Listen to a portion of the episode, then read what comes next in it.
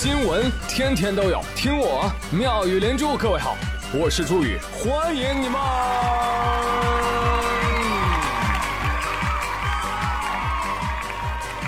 谢谢谢谢谢谢各位的收听啦！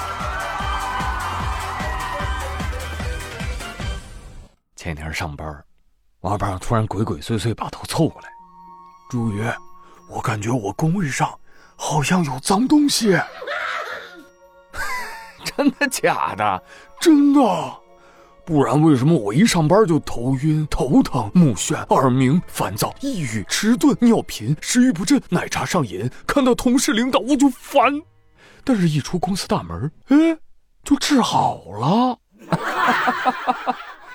哎，你没发现你在上一家单位也是这个症状吗？所以不干净的东西其实是你自己。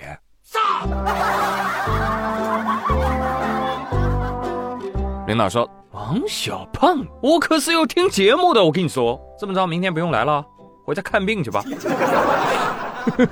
其实朋友们，治好这个工作病啊，最好的良药就是什么？放假呀！最近全国政协委员熊水龙拟提交提案，建议试点隔周三休，引发热议。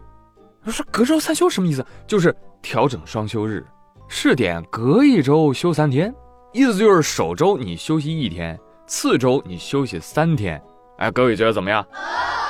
还有一位人大代表魏琴还建议，每周啊实行单休，每月末呢，哎可以连休五天哦。哇哦，不错呀！都欢迎大家来说一说啊，你觉得这两个建议怎么样啊？而你又有没有实现双休呢？我既没有双休假期，也没有双休道侣，能同时做到又穷又单。还他妈瞎忙，真是没谁了。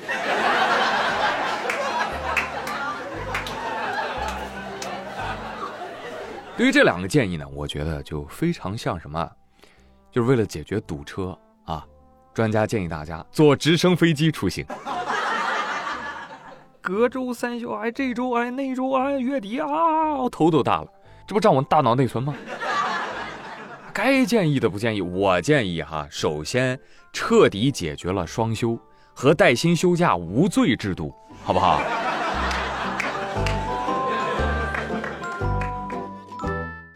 别人我不知道啊，反正我每周基本不休息。我请问拿什么挪出一个假期来？啊，拿领导的假期来凑吗？啊，那我没意见。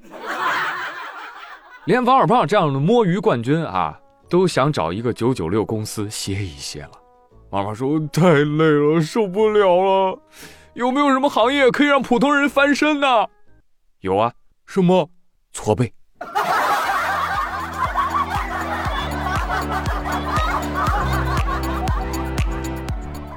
哎，我听说养鸡也不错，你去不去？哎呦，一提到这个鸡啊，不好意思啊，DNA 动了啊。最近青岛有企业啊招聘养鸡场厂长，月薪三到四万。年薪三十到五十万，哇！还有绩效、年假、年终奖，还有飞机票报销啊！要求有专业工作经验，因为工作地点不在青岛，在非洲加纳和坦桑尼亚。同时不考虑二十岁以下的小年轻。不要啊！别的不说啊，就这待遇啊，你们谁听了不心动？要不是我没学过养鸡，我真就去了。我跟你说，哎，现在每每回想起。我为什么要干播音主持呢？后悔呀！在最该养鸡的时候，我选择了读书。但是转念一想，不对呀，我有经验啊！我有十几年的养鸡经验啊，在蚂蚁庄园。行了，行了，行了，别扯淡了。但根据工作人员说啊，说这个岗位一直就没有招到合适的人，为什么？因为你朱宇没去。朋友们，你琢磨一下就知道了。高薪的背后一定是沉重的 KPI。这个世界上不存在钱多事少离家近，所以还是建议大家慎重考虑啊。那里可是非洲，非洲农业不发达，我们都要支援它。